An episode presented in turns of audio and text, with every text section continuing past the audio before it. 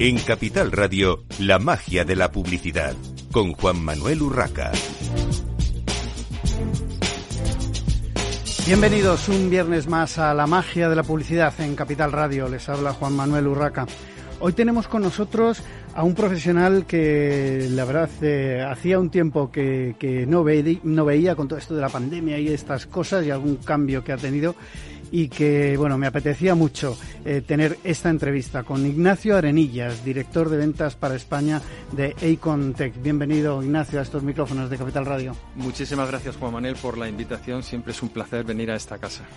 Bueno, tú has tenido una trayectoria eh, larga ya en el, aunque eres joven, pero una trayectoria larga en el mundo del marketing y la publicidad, concretamente en, agencias de medios y, bueno, en alguna compañía especializada, pero como, como Grupem, que quizás sea la, más eh, conocida entre las agencias de medios eh, de, las que has trabajado.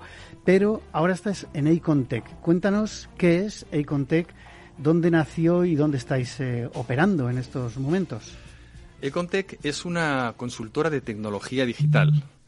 Nació en el 2019 por voluntad del, del, fundador, Juliano Stiglitz, del holding eh, porque vio que eh, existía una fuerte demanda por parte de algunos anunciantes que demandaban un servicio un poco más especializado.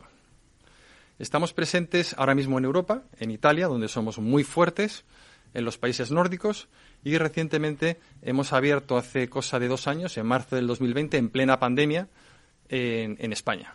Arrancamos con, una comercial estupenda, Karina Bogarte, y eh, ahora quieren darle un poco más de impulso y es cuando me contratan a mí en abril para que empiece a empujar precisamente lo que mencionabas tú antes en las Big Six, en los grandes grupos de, de, medios. Y tenemos un fuerte plan de expansión para el resto del mundo porque por lo que me comentas, eh, Ignacio, eh, bueno, te voy a llamar Nacho, si te parece bien, ya que estamos en, confianza.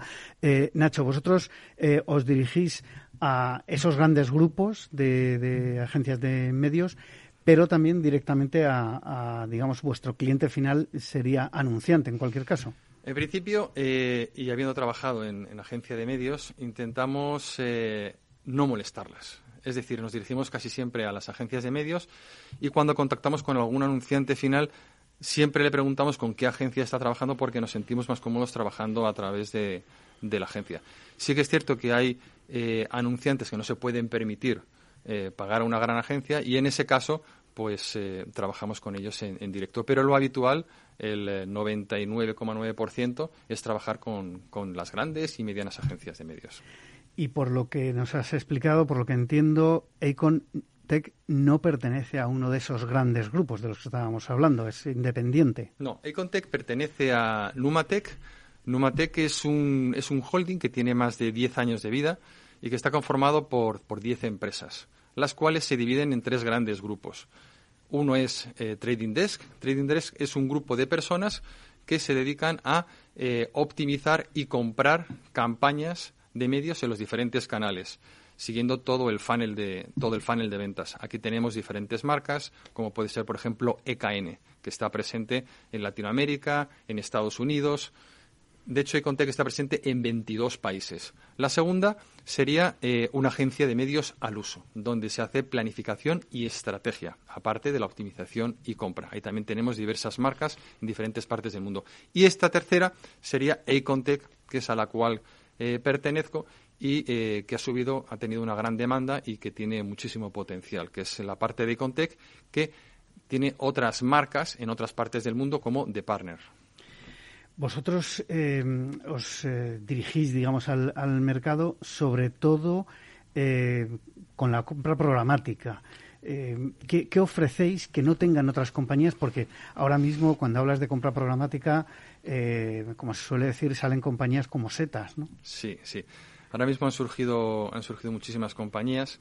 Nosotros, eh, si queremos competir contra los grandes, al final tenemos que diferenciarnos de alguna forma. Y esa diferenciación viene por consultoría. Yo por eso digo que Econtech es una consultoría, que está conformada por unos técnicos especialistas, consultores, que eh, ayudan en todo momento y en toda la parte del proceso a los anunciantes. Normalmente cuando tú ofreces tecnología, pues bueno, el anunciante te compra la licencia, le das una pequeña formación y allá te las entiendas. Y si tienes cualquier problema, tienes un email donde puedes escribir. Nosotros no hacemos eso.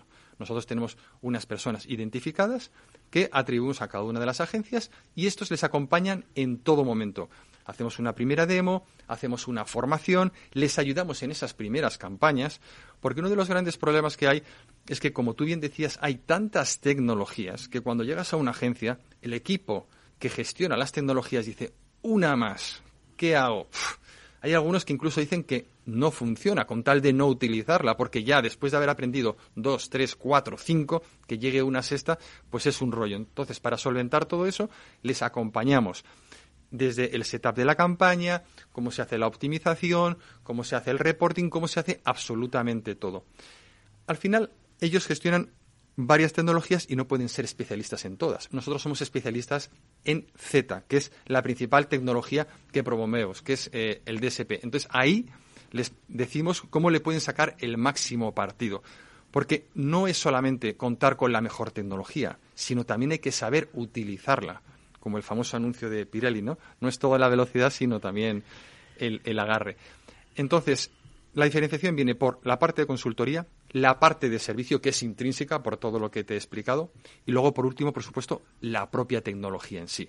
La propia tecnología en sí que utilizamos tiene un algoritmo, todo el mundo se le llena la boca con el algoritmo, todos tienen un algoritmo estupendo y la verdad es que el nuestro es muy bueno y funciona excelentemente en campañas de performance. Ahora mismo, como hablábamos antes de entrar aquí, eh, entramos otra vez en recesión, los anunciantes vuelven a restringir sus campañas y casi todos van a resultados. Ya no quieren solamente campañas de branding, quieren campañas en las que consigan clics, registros, ventas. Pues precisamente nuestra tecnología donde destaca excepcionalmente es en campañas a resultados, en campañas a performance. Entonces, damos buen servicio, les apoyamos y encima conseguimos resultados. Que alguien levante la mano si encuentra algún problema. Nacho, luego, si te parece, entramos un poquito más en, detalle en vuestros productos, pero ahora me gustaría que nos contases eh, qué va a suponer para vosotros trabajar con compañías como Disney o, Netflix para introducir la programática en, plataformas, sus plataformas de streaming como Disney Plus o la propia Netflix. Pues eh, para nosotros supone ampliar eh, nuestro alcance en las campañas. Para los anunciantes, obviamente, supone la posibilidad de poder estar en la televisión sin gastarse esas grandes inversiones en producir un anuncio. Pero para ellos lo más importante es contar con un especialista como podemos ser nosotros para que le gestione su publicidad, no solamente en la fragmentada eh, red que hay de streaming entre las que mencionabas tú y otras tantos más, sino para intentar llegar a ese usuario esté donde esté, porque no solamente están en la televisión, sino también están en las apps. Es muy importante poder trabajar en las apps y en todos los medios donde estén presentes este tipo de CTVs para conseguir sacar el máximo resultado. Nosotros ya hemos hecho, realizado bastantes campañas con éxito y, funciona bastante bien. Porque al final el trabajar con eh, estas grandes plataformas de streaming, es decir, trabajar con la televisión conectada o con las apps, eh, en principio es lo mismo eh, en cuanto a tecnología me refiero, o en cuanto al uso de la tecnología, que eh, trabajar la programática en el entorno web puro y duro? Es, lo es casi lo mismo, eh, pero obviamente el medio es distinto y tienes menor alcance en, como tú mencionabas, en la página web, en, lo que es desktop o browser, pues el, alcance es inmenso, inmenso. Sin embargo, en televisiones estamos más limitados. Entonces empezamos a trabajar con Samsung Ads, por ejemplo, con Rakuten, con Pluto, y ahora, gracias a Dios, eh, y esa es la pregunta tuya inicial, al incorporarse todas estas grandes eh, eh, CTVs como Netflix, Disney, porque se han visto abocadas por la guerra fraticida que ha, visto que ha habido en precios y tienen que incorporar la publicidad como en su día Internet, porque no olvidemos que Internet lo tenemos gracias a la publicidad, pues ampliamos y tenemos un mayor alcance, porque antes estábamos un poco limitados. A todo el mundo se le llena la boca con CTV, pero sí que es cierto que son campañas puntuales y la gran mayoría de ellas están en, en, Está todavía. Pero ahora con esto tenemos pues eh, un, más más eh, más medios, más más rich para poder eh, hacer campañas de este estilo. Hay una cuestión de la que se viene hablando desde hace ya más de un año y es eh, la famosa, el famoso anuncio de, Google de eh, hacer desaparecer las cookies de terceras partes. Cuando hablamos de programática, que se basa en gran parte en, esos datos de, terceras partes, eh, ¿cómo se casa esto? ¿Cómo, cómo veis desde Icontech eh, el futuro más o menos eh, inmediato o a medio plazo por lo menos, si se cumple, porque ya ha habido un, retraso de más de un año, si se cumple esta desaparición de terceras partes, eh, ¿qué va a hacer, por ejemplo, Econtec? Eso es lo que tú estabas comentando. Preocupados no estamos preocupados, porque iba a ser inmediato, se retrasa, se retrasa. Creo que las primeras pruebas se hacen en el 2023. Si la cosa funciona, eh, se llevaría a cabo en el 2024. Pero este ha habido ya cuatro o cinco avisos eh, para que ocurra esto. Nosotros, como la gran mayoría del mercado, pues estamos ya eh, trabajando en ello y tenemos implementadas varias acciones para cuando esto ocurra. Son los famosos identificadores únicos o identificadores universales, que es lo que sustituiría a las cookies para trabajar de forma legal. Al final, como en Internet, no hay una homologación. Cada uno está siguiendo su propio camino.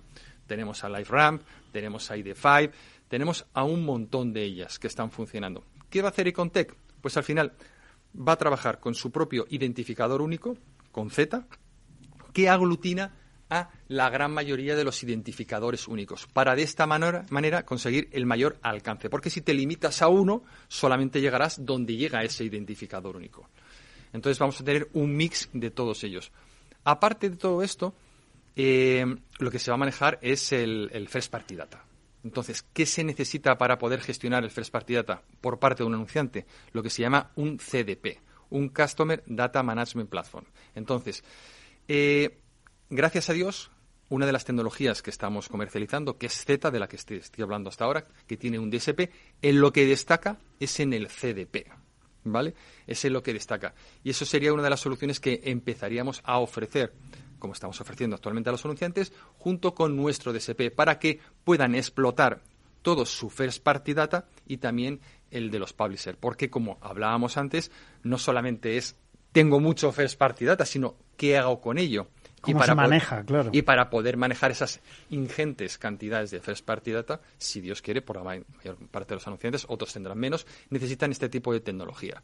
Y luego, el resto del mercado, pues eh, tiene otro tipo de, fórmulas como la publicidad contextual, eh, Google saca eh, Sandbox, eh, en fin, hay mil posibilidades, pero de aquí a que ocurra, pues todavía queda mucho tiempo.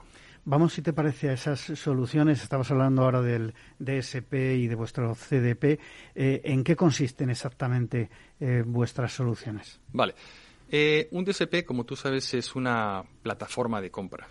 Hay muchísimas, como tú mencionabas también antes. Entonces, tenemos que tratar de diferenciarnos y aparte de obviamente lo más importante que es la consultoría y el servicio, ¿vale? Para poder sacar el máximo y poder apoyar al anunciante para conseguir el resultado, nuestro DSP, el DZ, tiene un algoritmo que lo hace diferencial. Aparte de utilizar inteligencia artificial, que ya lo hacen todos, cuenta con una fórmula distinta. Tú normalmente cuando lanzas una campaña, el anunciante te da un briefing y te marca un público objetivo, una audiencia, ¿vale? Entonces te diriges a esa audiencia y luego intentas buscar audiencias similares para intentar ampliar el alcance. Pero en las campañas de performance, lo que tratas de buscar son conversores. Y te pongo un ejemplo.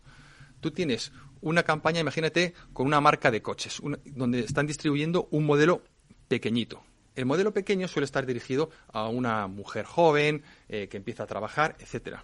Si solamente te diriges a esa mujer, estás dejando de lado los que principalmente lo están comprando, que es el padre de esa niña, porque esa niña no tiene poder adquisitivo. Entonces nosotros lo que hacemos es, primero, pixelamos toda la página web del cliente, es decir, metemos nuestro pixel para ver quiénes son los principales conversores. Y una vez que vemos quiénes son los conversores en ese momento, porque como tú bien sabes, no es lo mismo el usuario que compra pre-COVID, COVID o post-COVID, o en Navidades. El usuario cambia. A nosotros nos interesa el momento que lanzamos la campaña. Pues miramos quién es el conversor en ese mismo momento y buscamos usuarios similares. Hacemos lo que se llama un add alike. Y gracias al algoritmo y gracias a este formato de trabajo, conseguimos resultados en la parte más difícil de la publicidad, que es el marketing de resultados. Porque como tú sabes, el branding simplemente es mostrar la publicidad, pero lo difícil es conseguir esas pruebas de coches, esas reservas de hoteles, esos clics, esas ventas. Y ahí es donde destacamos y ahí es donde eh, tenemos a la gran mayoría de nuestros anunciantes. Aparte del DSP, luego contamos con productos adicionales que ayudan en esa campaña, como por ejemplo Flash Talking. Flash Talking es un ad server muy conocido, sobre todo fuera de España, siempre es todo conocido fuera de España. Y en este caso, ¿para qué lo utilizamos? Para lo que se llaman las DCOs, las creatividades dinámicas. Esto es muy importante cuando tú trabajas con un cliente de e-commerce que tiene gran cantidad de productos y tienes que intentar servirle a cada usuario el producto que le interesa.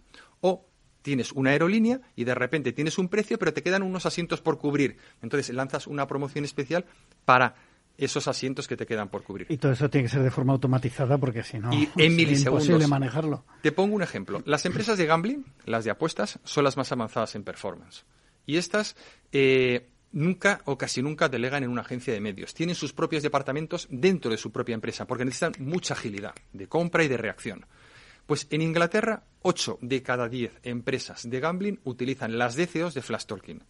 Si funcionan para ellos, que son los más avanzados, para el resto del mercado, pues fenomenal. Y luego, por último, tenemos una asociación con Red con 3, que es una tecnología que llaman no code, sin código, ¿vale?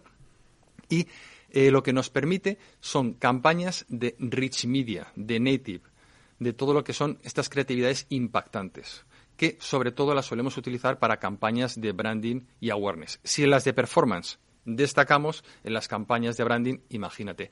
Eso es lo que hoy por hoy estamos comercializando eh, en España, pero poco a poco, porque acabamos de empezar, nos traeremos otras tecnologías que utilizamos dentro de Numatec, el holding en otras partes del mundo, y las iremos introduciendo poco a poco, casi siempre y normalmente dentro del entorno programático. Además de todo esto que nos has comentado, eh, me gustaría que, nos explicaseis qué son los formatos skins y video skins que, utilizáis y qué promedios de CTR estáis eh, obteniendo con, con esto. El skin y el video skin es un formato que cubre prácticamente toda la pantalla, pero no te tapa lo que hay en la propia pantalla. Es como una segunda piel, skin en inglés. Entonces, son formatos muy impactantes, que es lo que buscas, como mencionaba antes, en las campañas de branding, ¿vale? Tienes muy poco tiempo para conseguir la atención del usuario. Y el, el, CTR que tenemos es del 1%, que está muy bien. Ya lo tenemos eh, trabajado con bastantes anunciantes y, como te digo, lo, es parte de nuestro portfolio de productos. Y por otra parte, me gustaría que nos hablases del Interstitial eh, Cross Device. al final es un formato similar al anterior, ¿vale? Con otra forma, pero como tú bien has mencionado, el apellido cross device. Lo que nos permite es impactar al usuario esté en el device o en el dispositivo que esté, ya sea una tablet, un ordenador, un móvil. La gran mayoría de las creatividades aquí es donde fallan, porque tú normalmente haces una creatividad que solo te funciona en el ordenador y tienes que hacer otra creatividad distinta que te funcione en el móvil y otra creatividad que te funcione en el laptop. Gracias a Red con 3 haces una única creatividad ¿vale? Y esta es posible utilizarla esté donde esté el usuario utilizando y el dispositivo que esté utilizando. Y eh, además eh, nos permite, como decía, no code con un mismo, con un único tag, ¿vale? Poder utilizarlo en, eh, en, en, toda la campaña. Porque esto es otro de los grandes dolores de cabeza por parte del anunciante, que cada vez que tienes que implementar, tienes que implementar diferentes tags, diferentes píxeles, y luego son reacios a todo esto. Y en cuanto a objetivos eh, para, para, España, evidentemente, para Icontec España, ¿qué objetivos tenéis en el trabajo de, de brand awareness, en reconocimiento de, vuestra propia marca y para vuestros clientes también? Vale, aquí eh, lo que nos pide la gran mayoría de los clientes suele ser eh, CTR, que es el click-through rate, es decir, cuando ven una creatividad, pues que la gente clique, ¿vale? Y que vaya a la, página web del, anunciante. Y luego también es muy utilizado, ahora que hay tanto vídeo y que ha despegado tanto el vídeo en nuestro sector, el video completion rate, es decir, que se complete el anuncio que hay dentro del vídeo por parte de nuestro anunciante. Aquí te doy otro dato que es muy bueno y tenemos un 85% de completion rate, es decir, del 100% de la campaña en un 85% se completa la visualización de ese vídeo, que es en definitiva lo que quiere el anunciante. Muchas veces eh, estos vídeos en pre-roll te los muestran antes de lo que tú realmente quieres ver. Imagínate que quieres ver el programa de la publicidad tuyo, pero previo a ver el programa de la publicidad te ponen, pum, aunque sea escucharlo por radio, te ponen este, este vídeo. Entonces tú lo que quieres es realmente ver el programa de la publicidad, no quieres ver el vídeo. Pues nosotros conseguimos que el 85% de los eh, usuarios completen esa visualización de ese vídeo. Es un porcentaje muy alto porque no suele ser habitual. Todos al final damos a saltar anuncio skip, o, o, lo que ponga en la pantalla con tal de saltar rápido. Eh, un minuto y medio. Eh, ¿Dónde estáis encontrando el talento para trabajar en programática? Porque eh, por lo que se eh, por, lo que se ve en el mercado hay una gran falta de profesionales en, marketing digital. ¿Cómo lo hacéis en Icontech? Pues aquí tenemos un gran problema. Al final, como tú bien decías, yo llevo mucho tiempo en el, en el mercado y te podría contar cualquier cosa, pero al final lo que funciona es el boca a boca. Yo tengo un montón de amigos en, repartidos en las diferentes agencias, empresas, gracias a Dios también cuento con LinkedIn, ¿vale? Y preguntando a uno a otro y consiguiendo referencias, pues consigo eh, encontrar a estos usuarios. Es uno de los grandes problemas que hay hoy en día. El mercado está inflacionado. Hay pocos y hay mucha demanda. Entonces se está pagando más por lo mismo. Estás pagando eh, por una persona de tres años como si tuviera cinco o seis años, porque tienes que contratarlo y no lo hay. Ahora están empezando a surgir, porque antes no se enseñaba, algún tipo de academias, obviamente esto no se enseña en la universidad ni en formación profesional porque es muy especializado, pero están surgiendo algunas academias, ¿vale?, que empiezan a, enseñar de forma eh, no tanto homologada, pero sí práctica este tipo eh, de, de actividades, como son los traders. Otra fórmula es coger a alguien que no tenga el conocimiento, como un becario, y, formarle. Y después cruzar los dedos para que cuando se forme no llegue otro con más dinero y se lo lleve. Eso sí que es, eh, como te digo, uno de los grandes problemas. No solamente conseguir gente profesional, sino conseguir retenerla y fidelizarla en tu empresa. Antes nuestros padres empezaban en un trabajo y terminaban al cabo de 50 o 40 años y ahora mm, están durando un año, seis meses, etcétera, porque van a veces como mercenarios al mejor postor. A nosotros tampoco nos interesa ese tipo de, persona. Es, suena poco profesional, pero yo siempre cuando hago la entrevista presupongo, porque antes le hago una entrevista técnica, que funciona, pero también le digo que necesito buenas personas para que eh, tengan una buena atmósfera como la que tenemos aquí. Bueno, pues eh, un placer haber tenido hoy a Nacho Arenillas, director de ventas para España de Icontech, hablándonos de programática y muchísimo, muchísimo más. Hacemos una pequeña pausa para la publicidad y continuamos en la magia de la publicidad en Capital Radio.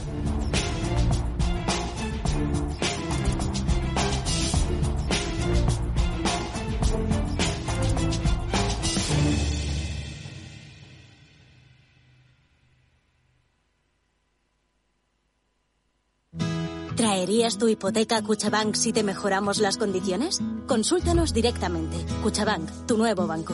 Más info en cuchabank.es. Escuchad, una vida más sana es posible. ¿Culpa? Fuera. Más madres que dediquen tiempo a cuidarse. Azúcar? Fuera. Saboreemos la vida. Ser activistas es nuestra mejor forma de ser. Ahora tu seguro de salud con un 36% de descuento. Infórmate en el 974 88 0071 o en dkv.es barra activistas. DKV.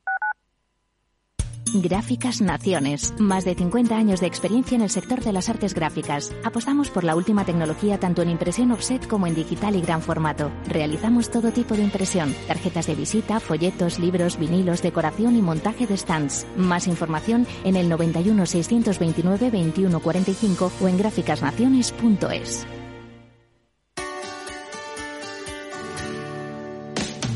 Aquí, en Capital Radio, está el programa más divertido y de mayor influencia en el mundo del capital humano. Todos los viernes a la una de la tarde, únete a Humanos en la Oficina, presentado y dirigido por el speaker internacional Miguel Ángel Pérez Laguna. Un programa donde el talento es protagonista en un formato innovador e irresistible que ya se escucha en 13 países. No te lo pierdas.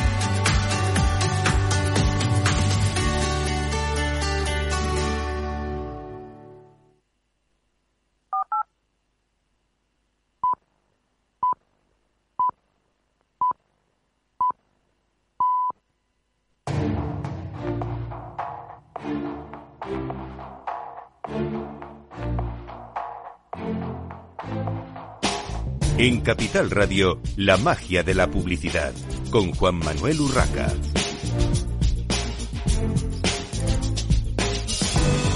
Continuamos en esta mañana de viernes en la magia de la publicidad en Capital Radio. Ahora para hablar de Twitter y de bueno su eh, perfil de la Gen Z, los datos que han sacado del perfil de la Gen Z. Tenemos para ello, para hablar de este tema, a Pablo Martínez Sansegundo, Research Manager en Twitter España. Bienvenido, Pablo. Hola, Juan Manuel, ¿qué tal? ¿Cómo estás? Bueno, cuéntanos eh, quién y cómo ha hecho este estudio, cómo ha sido la, muestra de este eh, Gen Z. Bueno, pues eh, el estudio de la Gen Z o de los jóvenes en Twitter que hemos lanzado recientemente en España, lo hemos trabajado con, varios partners o compañeros de, investigación que nos han ayudado a, sacarlo adelante. el, trabajo ha sido eminentemente cualitativo eh, y para ello hemos contado con, con Bred Studio, que es una agencia de investigación española que surgió en la pandemia y, que, y con los que hemos pues diseñado una, una serie de entrevistas en profundidad que hemos, que hemos hecho con, con jóvenes de entre 16 y 24 años en España. Eh, y el resultado de esa, de esa investigación pues ha sido un vídeo, que es una pena no poder compartir a través de, de la radio, pero sí que intentaré transmitiros algunos de los aprendizajes que hemos, que hemos obtenido de esta parte. Y luego hemos complementado esto pues con entrevistas eh, a través de cuestionario, eh, también a jóvenes del mismo perfil en, en, España. Y esto lo hemos hecho con otra, con otra agencia que se llama Holland Partners, que es una agencia internacional. Hemos hecho, de hecho, esta misma encuesta en otros mercados, aparte de España. En, eh, lo hemos hecho en Reino Unido, en Francia, en, en Arabia Saudí también.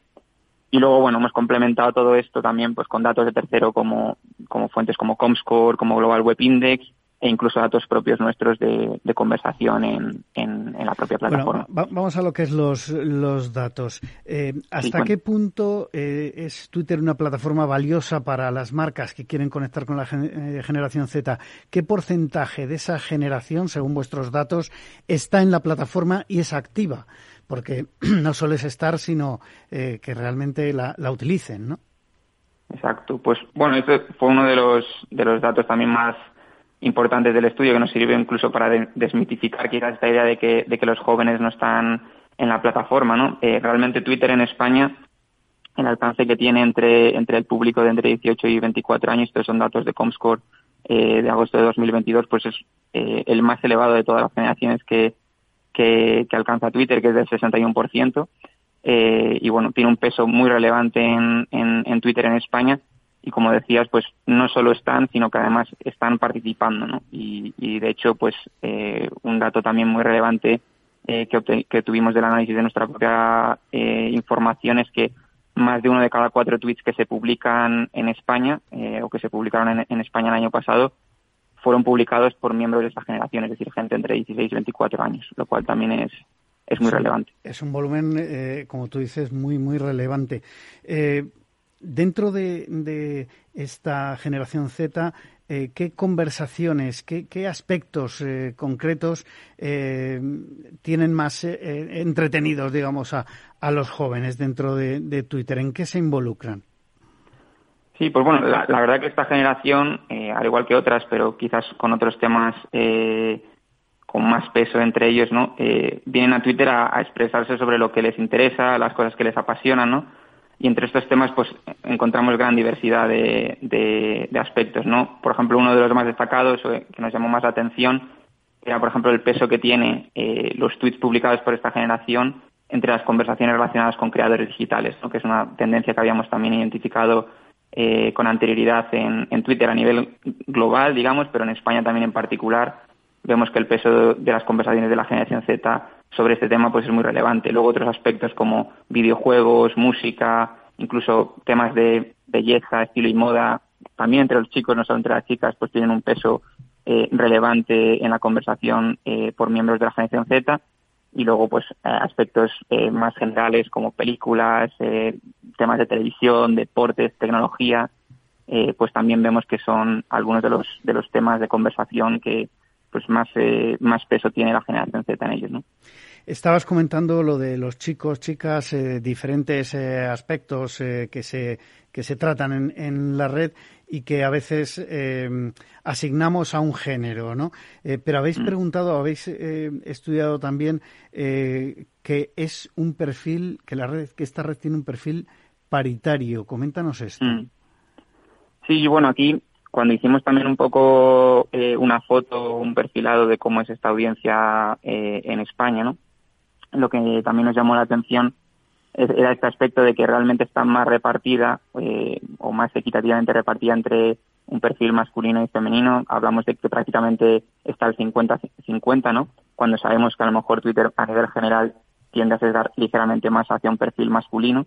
Y luego pues veíamos también eh, dentro de este grupo de edad como el perfil de Twitter tiende a ser un poco, o decimos que es un poco más maduro, pues si bien es cierto que eh, gente de 16 y 17 años también está presente en la plataforma, es a partir de los 18 cuando vemos que la presencia es más relevante y donde realmente estamos quizás eh, sobreindexando frente a otras eh, plataformas es en ese perfil entre 21 y 24 años, es decir, es un joven eh, más maduro, diríamos, ¿no?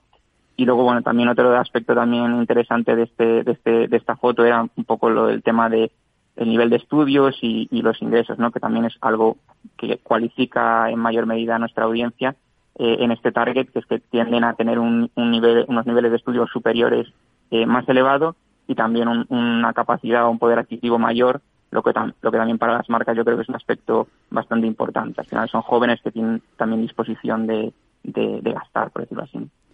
Esto sería, digamos, eh, aspectos eh, generacionales también con respecto a generaciones anteriores de su misma edad, ¿no? Sí, bueno, aquí al final el, el objeto de estudio no, no nos paramos tanto en comparar este, perfil joven, digamos, con, otra, con otros perfiles jóvenes de otras épocas, ¿no? Eh, si bien es cierto que es un debate que ahora está muy presente en Twitter y que es interesante también, ¿no? Muchos jóvenes vienen a Twitter a expresar eh, pues eso, sus opiniones ¿no? Y, sus reflexiones sobre, por ejemplo, si esta generación vivía mejor que la generación de sus, de sus padres. ¿no? Es un debate que está muy presente en nuestra sociedad y por ende también en, Twitter. ¿no? Está claro. ¿Qué porcentaje, eh, Pablo, de, de usuarios de, de, la red, de vuestra red de, de Twitter, eh, tiene, digamos, eh, está metido dentro de esta generación eh, Z, del total de la red?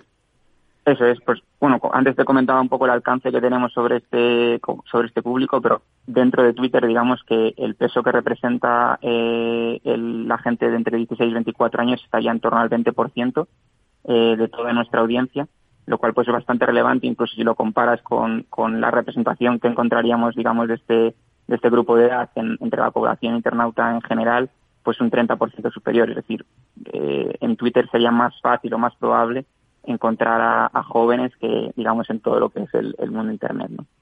Bueno, aquí evidentemente, eh, como comentabas antes, es, es eh, algo muy importante para las marcas. Tenéis un potencial de datos, de, conocimiento de esta generación eh, Z que de alguna manera entiendo que trasladáis a las marcas. ¿Cómo maneja Twitter estos datos de usuarios para crear negocio para las marcas? Sí, por supuesto. Bueno, yo creo que la base de toda investigación no es, aportar conocimiento e inspiración. En este caso, nosotros tratamos de trabajar para, para aportárselo a, nuestros anunciantes, ¿no? Eh, por un lado, obviamente, demostrarles que, que si este es un público al que quieren llegar, lo pueden encontrar en Twitter. Y en segundo lugar, pues tratar de ayudarles, ¿no? Eh, a, llegar a ellos de una manera que, sea relevante eh, y, y, que les ayude, pues, a tener los mejores resultados en sus campañas cuando, cuando tratan de llegar a esta audiencia, ¿no?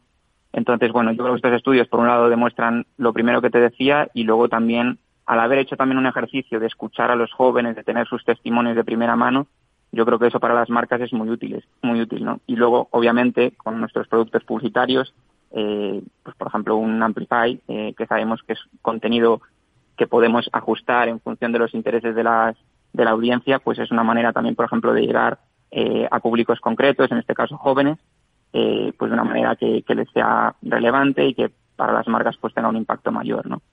Y luego obviamente siempre estamos a disposición de campañas concretas, poder ayudar en, en briefs concretos en los que pues eso profundizar más en este target y, diseñar una campaña que sea lo más ajustada posible para, para impactar correctamente en Twitter. A ver, estamos en, la magia de la publicidad en Capital Radio. Evidentemente tenemos que, hablar de eso, de, publicidad, de esas, de esas campañas. Eh, en general, eh, las eh, marcas, los anunciantes, buscan un perfil concreto o utilizan la red, digamos, de forma masiva, sin, por decirlo de alguna manera, sin, segmentar. Bueno, aquí obviamente hay varias maneras de, enfocar una, campaña, ¿no? En, principio eh, puede llegar obviamente a un, a un público mucho más amplio, pero yo creo que aquí lo, interesante también es para aquellas marcas que, quieran conectar con un perfil más joven, pues Twitter ofrece esa posibilidad de, segmentar por, por esta audiencia, ¿no? Y pues obviamente yo creo que esta, esta información es bastante valiosa para llegar a ellos de una manera que sea relevante, ¿no? Y que, y que conecte con, con ellos. Eh, Pablo, ¿y qué porcentaje de los usuarios de la generación Z que ya están en, Twitter, digamos, de, vuestros usuarios mm, que pertenecen a la generación Z, reconocen buscar y utilizar eh, de alguna manera información de las marcas? Sí, pues es un dato que obteníamos de, la encuesta con, con Holland Partners, ¿no? que da un 40% de, de, de los jóvenes nos decían que estaban ya siguiendo o encontrando información sobre productos o marcas en, la plataforma. Y aquí, bueno, es un dato también interesante eh, el, ver que, por ejemplo, pues un 52% también de los usuarios de Twitter de esta generación nos decían que seguían a marcas eh, y además, pues alrededor de 30 millones de tweets eh, en España de esta generación o producidos por esta generación están mencionando a marcas, ¿no? Esto también nos da una, una foto, digamos, o, o una clara indicación de que los jóvenes en Twitter están, por un lado, proactivamente siguiendo a marcas, abiertos a que a lo que ellas tengan que decir y por otro lado participando en la conversación con ellas, de manera que las marcas otra manera que tienen de conectar con, con su audiencia en Twitter es a través de esa conversación, participando de manera activa y de manera relevante también, como decía antes. Sí, porque hubo una época en la que se hablaba de que los jóvenes no eran marquistas, eh, sobre todo cuando eh, la revolución de las marcas blancas y, demás, mm. pero al final yo creo que estos datos demuestran que esta generación es la más marquista de la historia. Yo creo que, y además estos son datos fehacientes, como comentabas, eh, que, esta generación está hablando o mencionando o siguiendo marcas dentro de Twitter. Eh, y, qué opinan? No sé qué datos habéis obtenido de qué opinan eh, de la plataforma los esos miembros de la generación Z. ¿Qué, opinan de Twitter?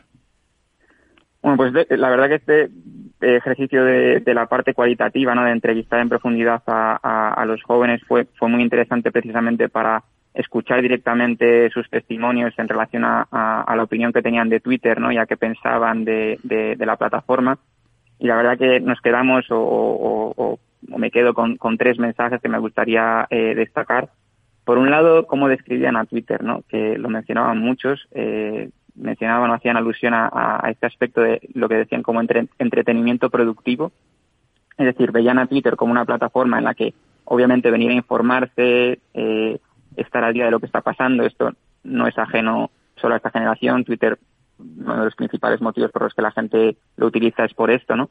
Pero lo que sí que era un aspecto interesante era cómo lo definían como una plataforma en la que se lo pasaban bien, ¿no?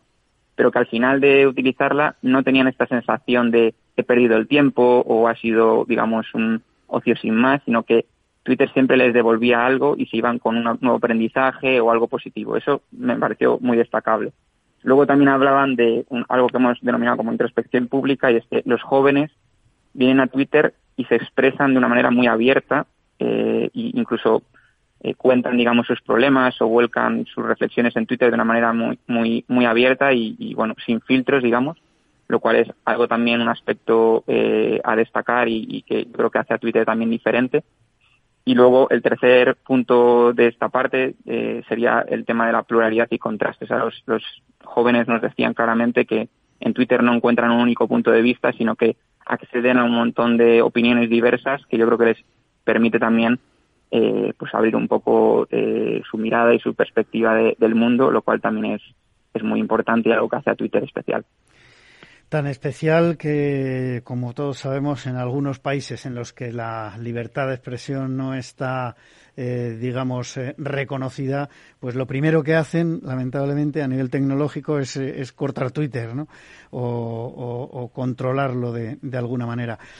a la última pregunta casi me has contestado. ¿Cómo valoran Twitter vuestros usuarios de la generación Z frente a otras plataformas o redes sociales? No sé si quieres apuntar algo más. Bueno, yo aquí eh, creo que con, los, tres eh, aspectos que mencionaba anteriormente, efectivamente más o menos te, he respondido, pero sí que dejaron un, último mensaje, digamos, de, eh, cara también a los, a los anunciantes, que yo creo que es un aprendizaje clave de, de ese trabajo, que es que al final cada plataforma es única, ¿no? Y yo creo que es fundamental que se adapten, digamos, eh, las estrategias de marca, los mensajes y la manera de, de acercarse a, al público a cada plataforma. ¿no? Twitter vemos que es una plataforma muy especial eh, y que hay que abordarla con, con, una dedicación eh, quizás también especial ¿no? por, por cómo la utilizan los jóvenes y en general nuestro, nuestro público. ¿no? Pues eh, muchísimas gracias, Pablo Martínez Segundo, Research Manager de Twitter España, por haber estado en esta mañana de viernes en los micrófonos de Capital Radio. Muchas gracias, Pablo. Un placer, muchas gracias, Juan Manuel. Y nosotros continuamos en esta mañana de viernes en la magia de la publicidad, eh, ahora para hablar con eh, Miquel de Caroz, presidente de IAB España y CEO de Advivo. Bienvenido, Miquel. Muchas gracias, eh, buenos días, Juan Manuel, ¿cómo estás? Bueno, eh, Miquel, vamos a hablar de la segunda ola del estudio de inversión publicitaria en medios digitales que ha lanzado IAB lo primero, para situarnos, ¿quién y cómo eh, se ha hecho este estudio? Pues eh, bueno, mm, ya, ya conoces que IAB Spain es eh, la Asociación Española de, Empresas que nos dedicamos a la publicidad, el marketing la comunicación digital, compuesta por cerca de 200 empresas ya. Y este estudio que lleva que llevamos va a ser este año que viene el, vigésimo aniversario del estudio lo realiza eh, PricewaterhouseCoopers, ¿vale? el equipo de consultoría eh, y del equipo de medios de PricewaterhouseCoopers, junto con la coordinación y supervisión del staff de, IAB. ¿Cómo lo hacemos? Pues primero, por una parte, a través de la, mm, eh, datos declarados por agencias y medios de comunicación o, editores, ¿no? editores digitales, que nos declaran cuáles son sus cifras de ingresos y de compra eh, a lo largo del año. Además de eso, hacemos una, una, una, serie de análisis y modelos econométricos que nos permiten realizar estimaciones para aquellas cifras que no, de las cuales no tenemos resultados, no tenemos datos, como por ejemplo pues la inversión en search o la inversión en redes sociales, que por las, por las razones que, que más o menos conocemos todos, se, se tienen que estimar. Y finalmente se completa con un estudio cualitativo basado en entrevistas directas con pues, referentes en el sector y eh, personas eh, que nos dan una visión de cuál es la realidad de mercado, las tendencias generales y podemos eh, en global establecer esas cifras, esas cifras que en esta segunda ola vienen a cerrar una, una previsión que habíamos realizado en la presentación del estudio de, del 21 que hicimos en, en febrero, volvemos a actualizar las previsiones de cierre de este eh, ejercicio 2022, de cuyas cifras finales presentaremos en febrero del 23. Analicemos, si te parece, Miquel, un poco estas, estas cifras por segmentos. A mí, una categoría que me ha llamado muchísimo la atención ha sido branded content, eh, llamada a ser la panacea para los editores eh, y que, sin embargo, muestra retrocesos frente a, otros formatos publicitarios eh, que a mí me ha, me ha, sorprendido mucho. La previsión era 15, entre el 15 y 20% de crecimiento y está en un menos 0,7%. Sí, a ver, esto es una esto es una estimación, ¿vale? Primero, lo cual las estimaciones que estén entre un menos menos algo, menos cero coma algo y más un poquito, pues puede variar. Al final te puede puede terminar que crezca, ¿no? Sabemos eh, sabemos que Branded Content ha crecido mucho en los últimos años. Lo que pasa es que este último año la previsión es que no crezca tanto como ha estado creciendo en otros eh, en otros ejercicios, ¿vale? Porque también está bastante consolidado. Pero yo creo que es un, es un modelo de comunicación eh, muy, muy relevante para los anunciantes como para los editores. Y como te digo, mm, las, las previsiones que se nos dan siempre suelen pecar las previsiones eh, en unas circunstancias de tanta incertidumbre, ¿no? como vivimos ahora. Más incertidumbre incluso que lo tuvimos eh, que teníamos a principio de año, cuando hicimos las primeras previsiones. Es muy normal que estas previsiones pues sean un tanto más conservadoras de lo que luego vayan a, a terminar siendo, ¿no? Bueno, eh, otro de los eh, puntos en los que, de los conceptos en los que también me, he parado porque eh, me ha parecido relevante es lo que se llama el digital out of home o exterior digital. Que bueno había una previsión de 40-50% y la previsión actualizada, como tú bien dices, es del 62,3. Esto es, es importante este dato. Sí, muy importante. Yo creo que es un elemento que se está, un, canal que está creciendo enormemente. Este es uno de los grandes, eh, yo diría, eh, grandes, eh, grandes buenas noticias, ¿no? Una gran noticia que exterior, que recordemos es uno de los canales que más sufrió durante la época de pandemia, lógicamente. Con el confinamiento se redujeron enormemente las inversiones en exterior un canal que, que venía presentando una evolución muy positiva en los años anteriores a la pandemia, por fin este año, digamos que ha vuelto, ha vuelto a, recuperar, en el 21 ya recuperó y este año estamos viendo que recupera. ¿Por qué? Pues yo creo que primero porque se está digitalizando eh, muchísima, eh, muchísimo exterior, cada día hay más pantallas exteriores, más MUPIs y sobre todo empiezan a tener mucha relación con la parte digital del display, del móvil. ¿de acuerdo? Empezamos a tener mucha, mucha capacidad de geolocalización, mucha capacidad de identificar, mucha capacidad de generar circuitos en base a audiencias, circuitos exteriores en base a audiencias, y esto ayuda mucho a los anunciantes a la hora de invertir en el exterior. No olvidemos que también este último año se ha desarrollado muchísimo eh, la compra programática del entorno digital exterior, ¿no? del OOH. Con lo cual, todo esto hace que sean un canal con unas perspectivas muy muy importantes de crecimiento y yo creo que va a ser uno de los de los grandes eh, canales de futuro en, el entorno digital. Estoy seguro que hablaremos mucho de este tema porque porque tiene mucho recorrido como como bien dices. Eh, otro de los temas en los que, eh, digamos que los anunciantes han puesto mucha inversión en los últimos años y seguro que, seguirá siendo así, es las redes sociales. Eh, las redes sociales se, se, mantienen más o menos estables, igual que el Search, por ejemplo, aunque este último mejora un poco la, previsión. Pero a mí mm, eh, el dato de, redes sociales, que eh, la previsión de crecimiento que se mantiene en, el, un 13%, no me ha sorprendido demasiado. Yo creía que esto iba a subir más. No sé qué, lectura habéis hecho vosotros. Bueno, yo creo que estamos asistiendo, por un lado, a una, una un nivel de maduración. Hay algunas redes que ya están empezando a, a estar en un punto más maduro, con lo cual el crecimiento pues es más bajo incluso pues una red como, como Facebook, que ya se empieza a notar que, ha parado en, eh, ya empieza a decaer en algunas áreas en términos de usuarios eh, activos mensuales y esto pues se influye directamente sobre, sobre la inversión, pero se compensa con otras que están, que tienen una pujanza absolutamente brutal.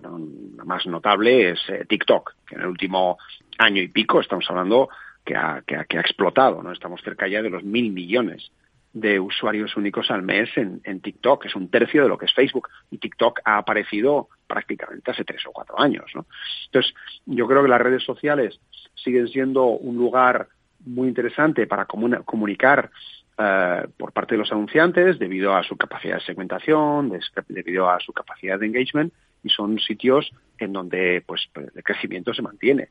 Search, que has mencionado, bueno, Search eh, es, un, es, además el, canal eh, más importante en términos absolutos de inversión, pero sigue teniendo una pequeña inercia que a veces eh, los anunciantes, eh, vamos a decir que se confunde. ¿Por qué se confunde? Pues porque ser siempre suele, suele ser el canal donde finalmente la gente termina por, por convertir, ¿de acuerdo? Se realiza esa conversión a través del last click, pero mm, a veces no se suele tener en cuenta que para llegar a esa conversión en search se ha necesitado otros canales de apoyo, es lo que se llama, lo que, lo que denominamos el entorno eh, digital, de la conversión asistida. Es decir, que, que para que se pueda convertir en search se necesita una inversión en display, se necesita una inversión en, en exterior, se necesita una inversión en, redes sociales. ¿no?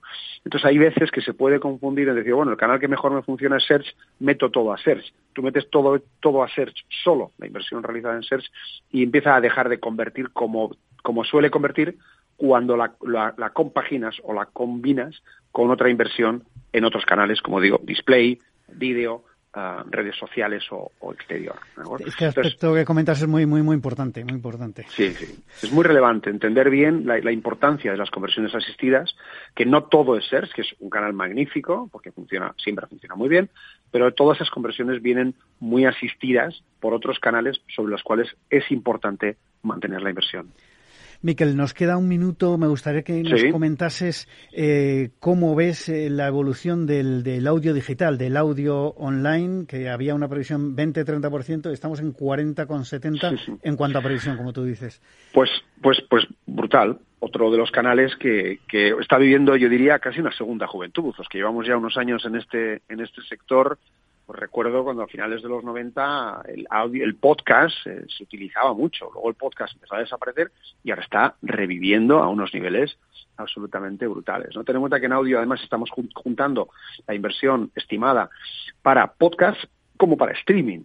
¿Vale? Cuando hablamos de podcast, pues son todas estas plataformas que vuelvo a decir que están viviendo una segunda juventud absolutamente descomunal y cada día con, con la calidad de las conexiones, con los dispositivos que tenemos, la gente utiliza el podcast como un magnífico modo de escuchar contenido relevante cuando estás en, en, en, en movimiento, estás en itinere, estás en el coche, estás tranquilo y estás escuchando tu podcast. Y lo mismo en la parte de streaming, donde cada día se utilizan más plataformas de streaming, de descarga y de escucha en streaming de contenidos, de audio, eh, que además han automatizado muchas plataformas publicitarias de ellas, varias, varias de las grandes plataformas eh, de streaming han desarrollado modelos automatizados para, para la contratación de publicidad y todo esto fomenta muchísimo este incremento y de la Miquel, publicidad en terreno de audio. Se nos acaba el tiempo. Todo lo que pues, comentábamos del audio, que nos lo digan a la radio esta segunda vida que nos han dado los podcasts. Despido sí, aquí Miquel de Caroz, presidente de IAB España. A todos ustedes les espero el próximo viernes en La Magia de la Publicidad, en Capital Radio. Se despide Juan Manuel Urraca.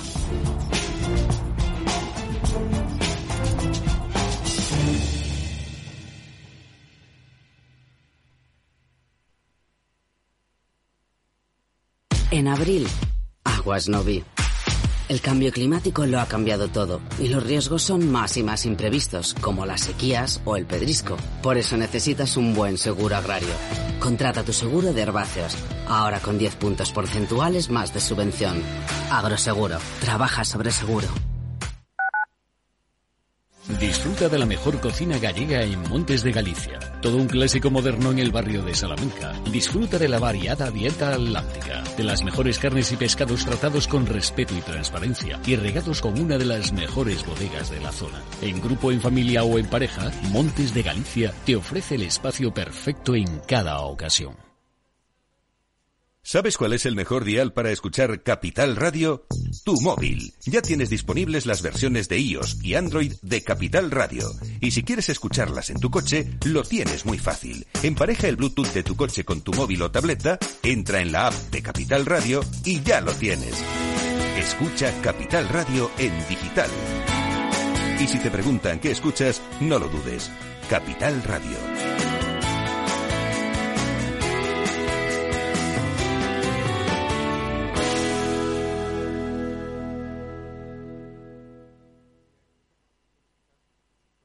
Esto te estás perdiendo si no escuchas a Luis Vicente Muñoz en Capital, La Bolsa y la Vida.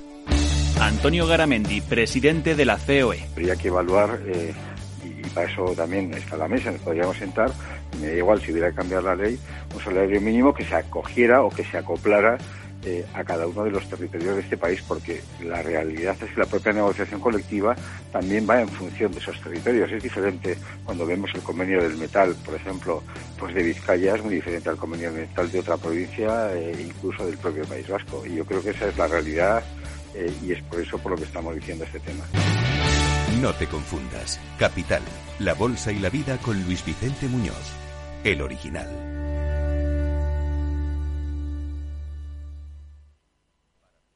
Capital Radio, la genuina radio económica.